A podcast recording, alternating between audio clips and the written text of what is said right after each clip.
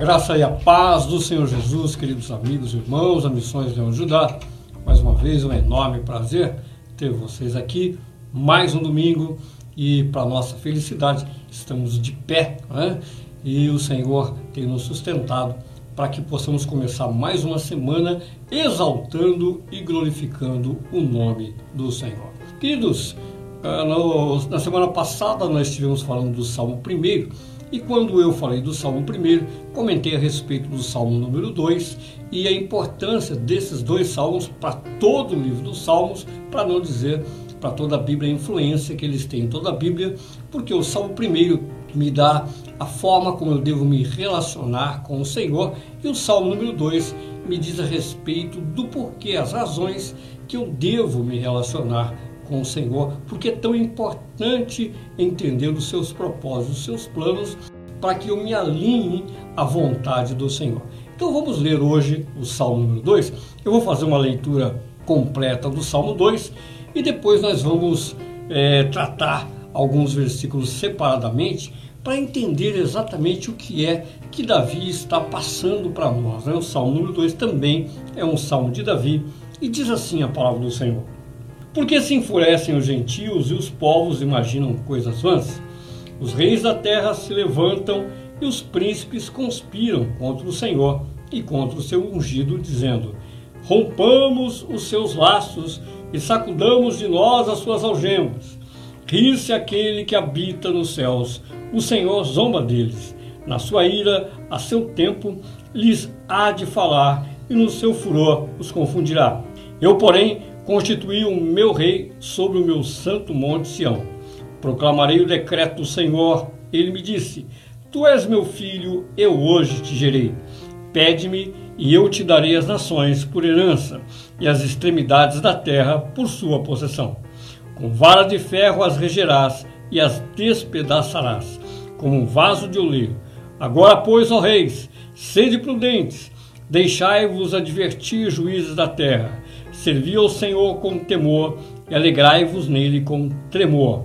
Beijai o filho, para que se não irrite e não pereçais no caminho, porque dentro em pouco se lhe inflamará a ira.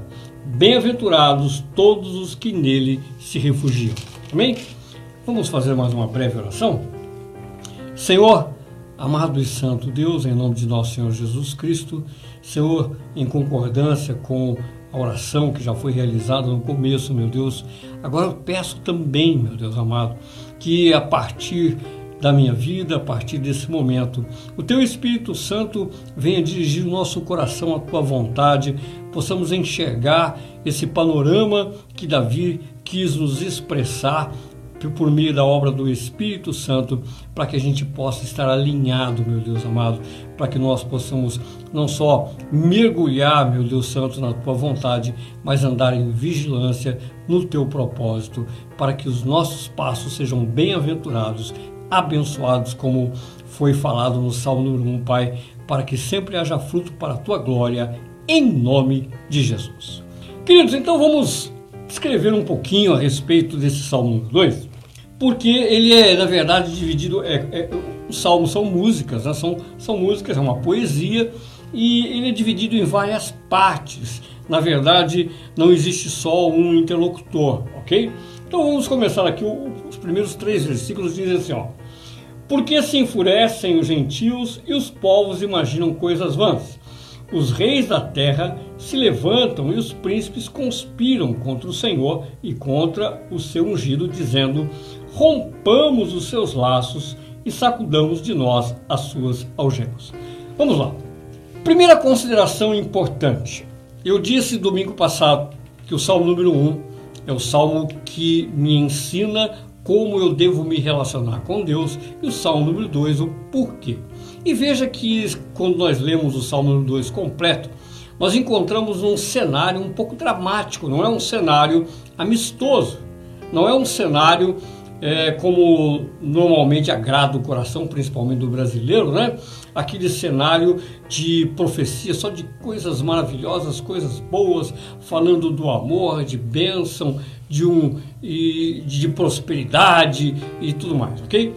nós temos que compreender exatamente o que está sendo dito aqui, porque você, se você é um estudioso da Bíblia, ou se você já, já tem um, alguns quilômetros rodados aí dentro do Evangelho, você há de convir comigo que a Bíblia tem muito mais, ela, ela é dominada, eu não vou falar em percentuagem, porque eu nunca fiz uma análise em percentuagem, mas ela é dominada por é, advertências, muito mais advertências do que o que, vamos colocar assim, palavras doces, palavras de consolação, ela, ela é dominada por advertência. E o Salmo 2 é um salmo de advertência. Por quê?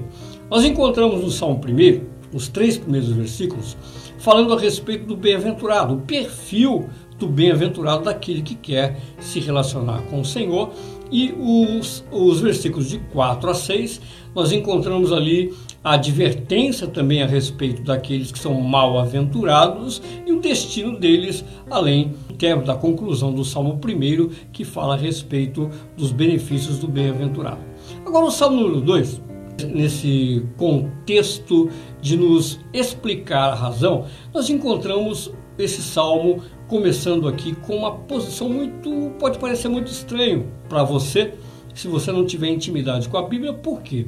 Está falando a respeito das nações, a respeito de líderes, a respeito de autoridade que estão se rebelando contra o Senhor. Veja bem, então ele começa dizendo: Por que se enfurecem os gentios? Esse primeiro versículo, ele nos liga diretamente ao livro de Gênesis e ao livro do Apocalipse. Ao livro de Gênesis, capítulo 11, no episódio da Torre de Babel, quando o príncipe Nimrod ele se coloca numa posição de soberano da terra. Eu já falei muito sobre isso, se você não conhece, vá até o YouTube, procure ali é, a abertura do livro dos sete selos e você vai encontrar dentre os, os, vários temas né, que estão ali no Apocalipse, também eu estou falando a respeito de Gênesis capítulo 11, do príncipe Nimrod, explicando esse contexto. Então, o Salmo 2 nos liga a Bíblia toda, Gênesis e Apocalipse. Né? Então, nós temos aqui a rebelião universal contra o ungido de Deus. Contra quem? Jesus Cristo. Os reis da terra se levantam e os príncipes conspiram contra o Senhor. No caso aqui está falando de Deus e contra o seu ungido, ungido, Messias, Mashiach, ungido que tem as três unções, a unção de o profeta, o rei dos reis e também a unção do sumo sacerdote que está sentado em nosso favor à destra do Pai. Então ele é o ungido, dizendo: rompamos os seus laços e sacudamos de nós as suas algemas. Então é o intento das nações de se rebelar contra o Senhor Jesus. Talvez você não tenha tido essa experiência, mas veja bem, uma coisa é quando nós olhamos o, a religião de um modo geral, e a religião é normal nas religiões, nas religiões que existem no mundo, falarem a respeito de Deus. Deus, é Deus é bom, Deus é o Criador, reconhecer Deus como Criador. Agora, outra coisa é falar a respeito do Senhor Jesus Cristo, a respeito da posição do Senhor Jesus Cristo como Rei soberano que deve ser respeitado e obedecido. Todas as religiões que generalizam Deus e não falam a respeito da majestade e soberania de Jesus Cristo, pode ter certeza que essa religião ela está andando no caminho suave, no caminho tranquilo, na porta larga para agradar as pessoas. Todas, agora, todo aquele que realmente ergue uma bandeira chamada Jesus Cristo, Jesus Cristo. Isso você pode escrever o que eu estou dizendo e conferir. Todas as pessoas todas as instituições que levantam a bandeira do nome de Jesus Cristo como Rei soberano, essa pessoa, essa instituição vai ter problema com o diabo. Vai ter problema, vai, vai, vai enfrentar. Por quê? Porque esse é o grande conflito, é o grande conflito universal.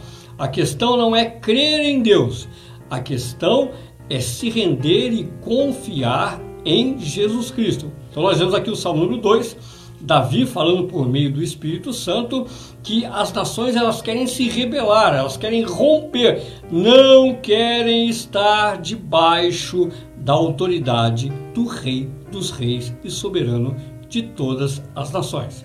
Seguimos aqui, ó. Olha o que diz agora o versículo 4. Ri-se aquele que habita nos céus, o Senhor zomba deles. O 5 na sua ira, a seu tempo lhes há de falar, e no seu furor os confundirá. Amados, versículos 4 e 5, Davi está descrevendo aqui um Deus que muita gente não conhece. Deus está escarnecendo por quê? Porque são homens, são formiguinhas, ou menores que formigas, querendo confrontar um gigante tamanduá, né? vamos colocar assim, formiga e tamanduá, né? como se tivessem qualquer chance de vencer o poder e a fúria de Deus. Deus só fica observando, tá bom, deixa eles, né? Eles estão achando, Deus está nesse momento, né? É, zombando das nações, dos líderes que estão de alguma forma tentando sair fora do cetro de justiça do Senhor. De repente você pode pensar, não, não é verdade, existem é, alguns homens muito bons aí ao redor do mundo, falando até de Jesus, falando até de Deus, né? É, querendo é, com uma boa roupa, mas veja bem, uma, uma, boa roupa de cordeiro, né? Mas veja bem, deixa eu explicar uh, um detalhe importante.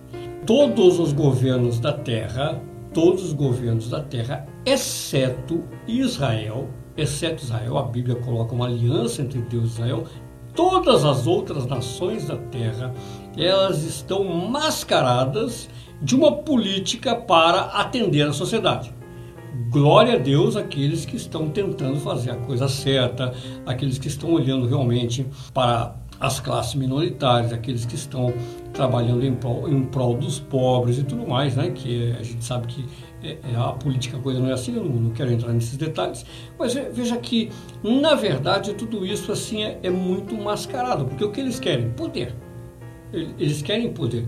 Eles estão envolvidos num sistema dominado pelo mundo que, de alguma forma, se opõe à palavra de Deus. A teocracia. Então nós temos aqui, vou pegar um exemplo. O Brasil é um país, uma república democrática. Então, teoricamente, o Brasil é uma república que está olhando para o direito do povo, para que o poder que emana do povo domine a nação, não é Deus. Então, se amanhã o povo entende que realmente a instituição família não deve ser prioridade, a prioridade é o indivíduo, a prioridade é o egocentrismo, a prioridade é, é, e assim vai. É, é, mais ou menos assim que as coisas estão se conduzindo. Vai haver uma oposição à palavra de Deus, onde nós encontramos na palavra de Deus que prevalece o respeito e a ordem, a organização pela família e o respeito pela palavra de Deus. Vamos colocar, vamos inverter a ordem. Primeiro, o respeito e o, o domínio da palavra de Deus, né? todos os valores morais da palavra de Deus e a família. Então, tudo que se opõe à moral de Deus, do Criador, e que se opõe à família, se opõe a Deus. Então, nem preciso esticar o assunto aqui para dizer que o Brasil não está na mão. O Brasil está na contramão, como todas as nações do mundo praticamente estão na contramão, exceto Israel, que ainda é, preserva o Antigo Testamento. O Antigo Testamento, se você também não dá tempo de falar sobre isso aqui, tá? Mas se você conhece o livro do Apocalipse, você Apocalipse, Zacarias e outras uh, profecias que nós temos na Bíblia, você vai ver que no, nos últimos tempos o Senhor Jesus vem e vai salvar a nação de Israel por causa da aliança. Mas não é o, o tema aqui. Então veja que aqui o Senhor está se rindo. Por quê? Porque Ele está dando tempo. E por que Ele está dando tempo? Aí nós vamos seguindo aqui no, na Bíblia e vamos entender. Por que Deus está dando tempo? Ele diz assim, ó, o versículo 6. Eu, porém, constituí o meu rei sobre o meu santo monte Sião. Veja que esse versículo é o próprio Deus, Pai, falando. Então aqui é um outro interlocutor. Eu, porém, constituí o meu rei sobre o meu santo monte Sião. Ele está seguindo por quê? Porque ele já constituiu, ele já definiu quem vai go governar, o governo que vai dominar um domínio sem fim. Jesus Cristo, o Filho de Deus. E ele já constituiu sobre o Monte Sião. Qual é o Monte Sião? É onde exatamente é, é, o Senhor vai colocar ali o palácio dele, né? E vai governar todas as nações no reino milenar quando ele vier. Então Deus está falando de uma forma profeticamente. Olha, tudo bem, eu estou dando tempo aí para vocês, e a razão que Ele está dando tempo, nós vamos ver um pouquinho para frente. Eu estou dando tempo para vocês, não tem problema. Se vocês acham que vocês têm algum poder, né? Então vai aí com seu bracinho fraco aqui, que eu vou esperar o tempo exato, mas eu já constituí o meu rei sobre o meu santo monte Sião. E por que o monte Sião? Porque foi ali que ele estabeleceu o templo, ali onde ele estabeleceu a morada na terra dele, né? desde os tempos da, do rei Davi, ok? sobre o Monte Sião, e é ali, e a partir dali, o Senhor regerá todas as nações. Agora, o interlocutor é o próprio Messias. Versículo 7. Proclamarei o decreto do Senhor. Ele me disse: Tu és meu filho, eu hoje te gerei. Pede-me e eu te darei as nações por herança e as extremidades da terra por sua possessão. Com vara de ferro as regerás e as despedaçarás como um vaso de oleiro. Veja, agora quem está falando é o próprio ungido. Então nós temos aqui o, o, primeiro interlocutor, que é o profeta, no caso Davi, falando, fazendo uma apresentação, uma abertura. Depois, o versículo 6, próprio Deus Pai, declarando que ele já constituiu o Messias como rei. E agora, do versículo 7 ao versículo 9, nós temos o próprio Messias fazendo essa declaração. Essa declaração. Proclamarei o decreto do Senhor, que é o papel do Senhor. Ele é a palavra viva ele é a palavra viva que veio anunciar a vontade eterna de Deus. Eterna de Deus. Então, quando nós não conhecemos a doutrina bíblica, quando nós não conhecemos a palavra bíblica, nós podemos nos, eh, nos chocar com alguma coisa desse tipo. Não, mas quando nós entendemos, espera aí, o que o Senhor Jesus está dizendo aqui? Vamos colocar aqui o ungido está dizendo aqui, o Messias está dizendo. Ele está dizendo que a justiça, a verdade e o amor já foram decretados e reinarão e governarão a partir da pessoa dele quando ele for constituído fisicamente falando, quando ele voltar e se assentar como rei dos reis e soberano das nações no Monte Sião. Então veja, não tem nada de, de ofensivo isso é uma ameaça para os rebeldes, é uma ameaça. É uma, uma ameaça para os rebeldes. Mas isso é consolação, conforto, encorajamento para os filhos de Deus. Ele vem e vai reinar. É uma promessa, ele está até se rindo dos outros que estão dizendo não, nós não vamos deixar, está tudo bem, a gente está controlando tudo aqui na terra, estamos estabelecendo a paz, estamos estabelecendo a igualdade social, tudo mentira, tudo mentira é injustiça, roubo, corrupção e, e tudo mais. Né? E, na verdade, quando o Senhor vier, ele sim, o Rei de Justiça, vai estabelecer a verdadeira paz. A paz com Deus, a teocracia, que vai então reinar eternamente a partir da vinda do Senhor. Por isso ele disse que ele vai proclamar o decreto do Senhor. E ele fala a respeito à promessa, né? Porque ele me diz: Tu és meu filho, eu hoje te gerei. Que ele está falando da ressurreição, do reino, porque o novo reino, o reino espiritual do Senhor Jesus, é a partir da ressurreição dele.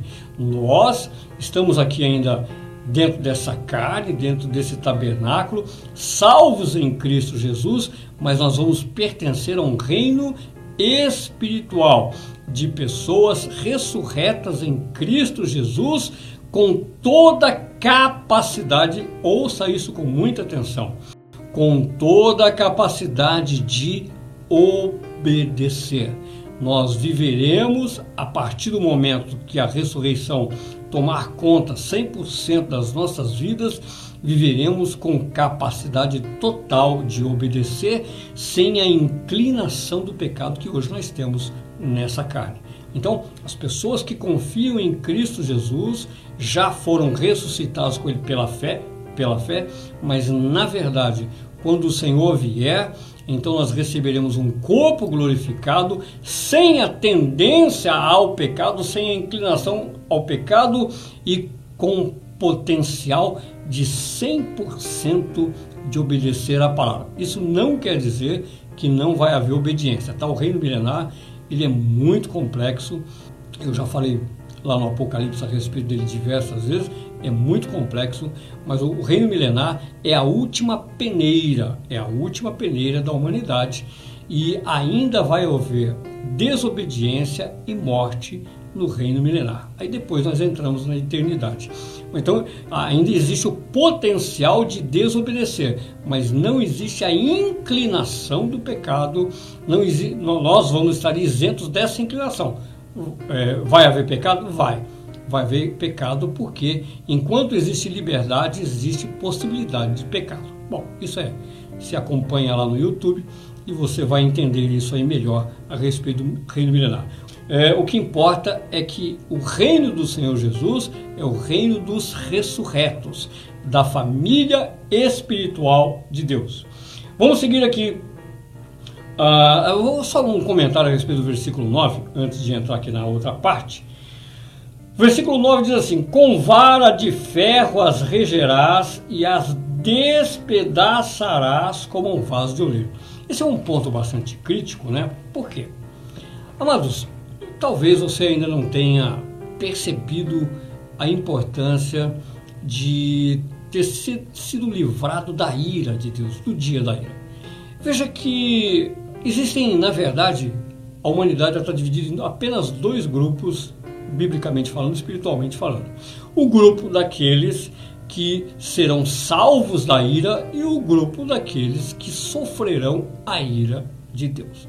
É, a gente olha para o Salmo, como eu disse, que se a gente faz uma leitura completa, ele parece um pouquinho assim, meio misturado, mas quando a gente estuda, analisa, conhece, a gente vê que realmente é um salmo de enorme exortação, de advertência.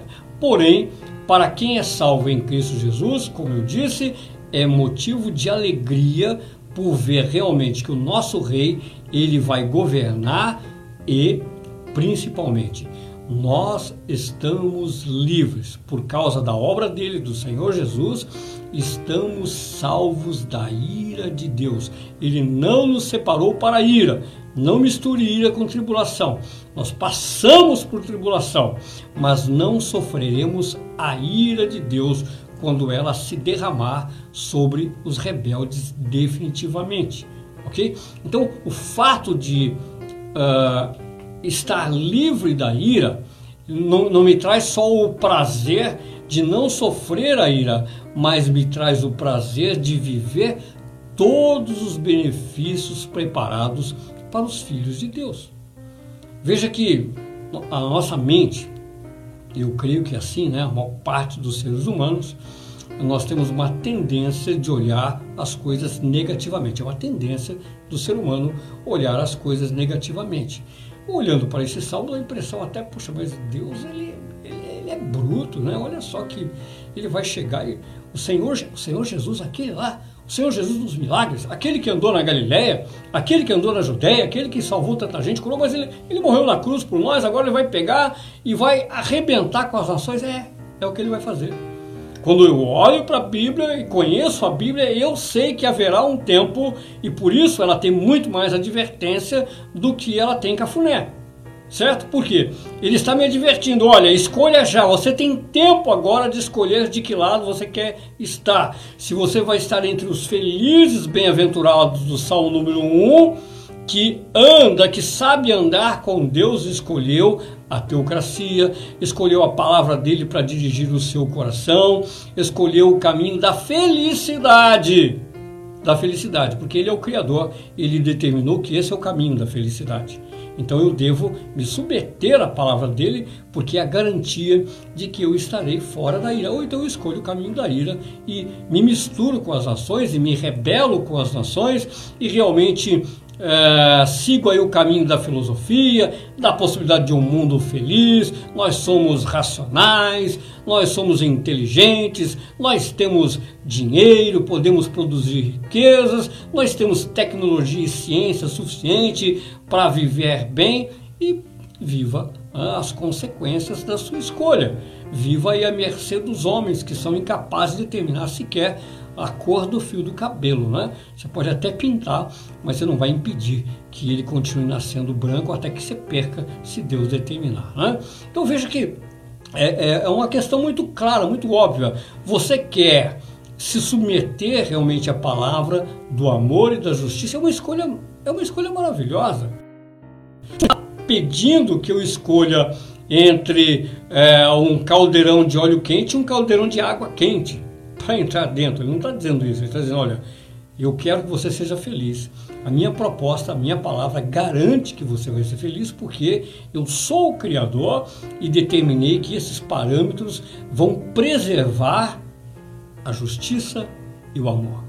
A minha palavra vai preservar a justiça e o amor. Eu estou garantindo a sua felicidade para o seu próprio bem. Ou então acredite na filosofia do homem, acredite nos valores, nos conceitos dessa terra e se envolva com o mundo e se prepare para a ira. Então nós temos motivo de sobra, de alegria ao uh, ler esse salmo, de enxergar que realmente nós fomos livrados da ira, fomos alcançados, olha só, fomos alcançados pelo próprio Deus. O próprio Deus nos alcançou porque Ele nos ama, nos enviou Jesus Cristo para nos livrar da ira que virá sobre o mundo. Agora sigamos aqui os versículos 10 ao 12. Agora, pois, ó reis, sede prudentes, deixai-vos advertir, juízes da terra Servi ao Senhor com temor e alegrai-vos nele com tremor.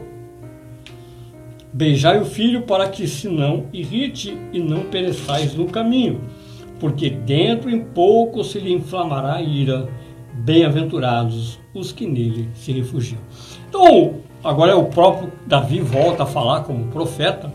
Como profeta, nós tivemos aí é, Davi falando no começo, depois um interlúdio, o próprio Deus Pai, depois o Messias falando, e agora Davi volta a fazer uma advertência muito importante, ó, deixar-nos advertir. É um conselho, olha, você que tem uma posição de autoridade, de rei, de juiz, você que sabe julgar, deixe-se advertir pela palavra de Deus. Seja demonstrado o teu coração pela verdade da palavra de Deus, porque isso vai ser bom, não é bom, não é bom só para você, toda pessoa. Por que Davi está agora incitando as pessoas de autoridade? Porque o mundo é, é dirigido, né? o, aliás, o universo é dirigido de baixa autoridade. E muitas pessoas estão se encaminhando para o inferno seguindo exatamente as filosofias, os conceitos, os valores do mundo os juízes corruptos. Né? Agora, se uma pessoa de autoridade ela reconhece, como já aconteceu em diversas passagens da história, de alguém realmente é, se deixar levar pela palavra de Deus enxergar que estava fazendo a coisa errada. Nós temos, por exemplo, o, o rei Ciro dos Medo-Persas, né?